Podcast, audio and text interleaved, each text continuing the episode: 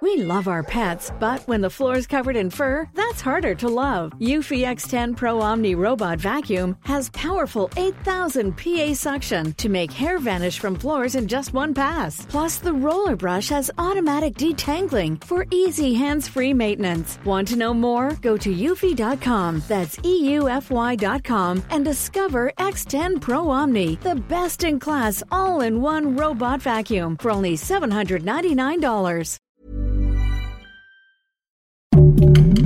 Heraldo Podcast, un lugar para tus oídos. Luego de más de siete horas de bloqueos, la Alianza Mexicana de Organizaciones Transportistas AMOTAC liberó las vías que fueron tomadas por transportistas que exigen seguridad en las carreteras ante el incremento de asaltos y extorsiones.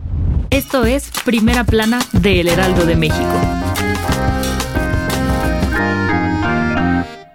Estados como Querétaro, Michoacán, Tamaulipas, Colima, Jalisco, Puebla, Veracruz, Chiapas, Nuevo León, entre otros, y la CDMX sufrieron bloqueos en algunas de sus principales avenidas ante la huelga de transportistas. La Alianza Mexicana de Organizaciones Transportistas hizo demandas para reforzar la seguridad en las carreteras, por lo que desde las 8 de la mañana cerraron vialidades y después de 7 horas retiraron los bloqueos. Ante las denuncias, AMLO consideró que las protestas podrían tener un tinte político, por lo que el gobierno federal no dio respuesta a las peticiones. Además, aseguró que ya se han recibido varias veces para realizar mesas de trabajo con los líderes transportistas. Además, la titular de gobernación informó que se han atendido sus demandas, pues se cuenta con 2.000 unidades de radiopatrullas y 620 nuevos elementos de la Guardia Nacional que vigilan las carreteras. ¿Crees que llegarán a algún acuerdo? Si quieres estar bien informado sobre las elecciones del próximo 2 de junio, no te pierdas la cobertura Ruta 2024 a través de todas las plataformas del Heraldo de México. Escríbenos en los comentarios qué te parece este episodio.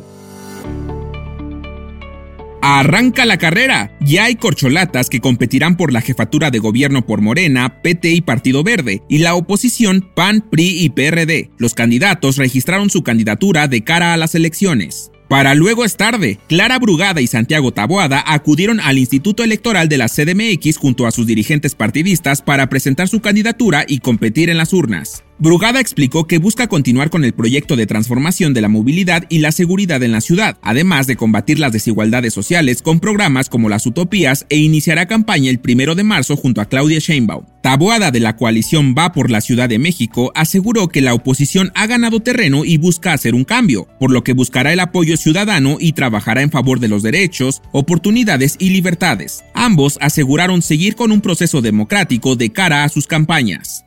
En otras noticias, luego de que el pasado martes se anunciara que la precandidata a la presidencia Xochitl Gálvez se había reunido con el Papa Francisco, la candidata de Morena Claudia Sheinbaum no se quiso quedar atrás y por ello reveló este jueves su encuentro con el Papa en la Santa Sede y publicó en su cuenta de X que estaba agradecida con la oportunidad y los consejos de vida que le brindó el pontífice. En noticias internacionales, la inversión extranjera en México aumentó en un 2.2% al cierre de 2023, registrando una cifra récord, pues la llegada de capitales al país sumó un total de 36.058 millones de dólares. Sin embargo, la tasa de crecimiento se desaceleró y no alcanzó las expectativas previstas. Y en los espectáculos, el próximo 25 de julio, Marco Antonio Solís El Buki se presentará en Hermosillo, Sonora, como parte de su gira Eternamente Agradecido. Si eres fanático y deseas ir a verlo, entonces te interesa saber que el costo de los boletos va de los 600 a los 4.500 pesos. El dato que cambiará tu día.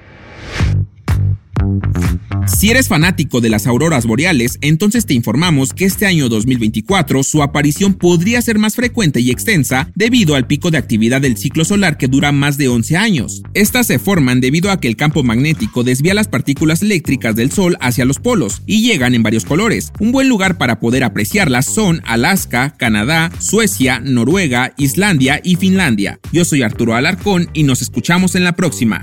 Esto fue Primera Plana, un podcast del Heraldo de México. Encuentra nuestra primera plana en el periódico impreso, página web y ahora en podcast. Síguenos en Instagram y TikTok como El Heraldo Podcast y en Facebook, Twitter y YouTube como El Heraldo de México. Hasta mañana.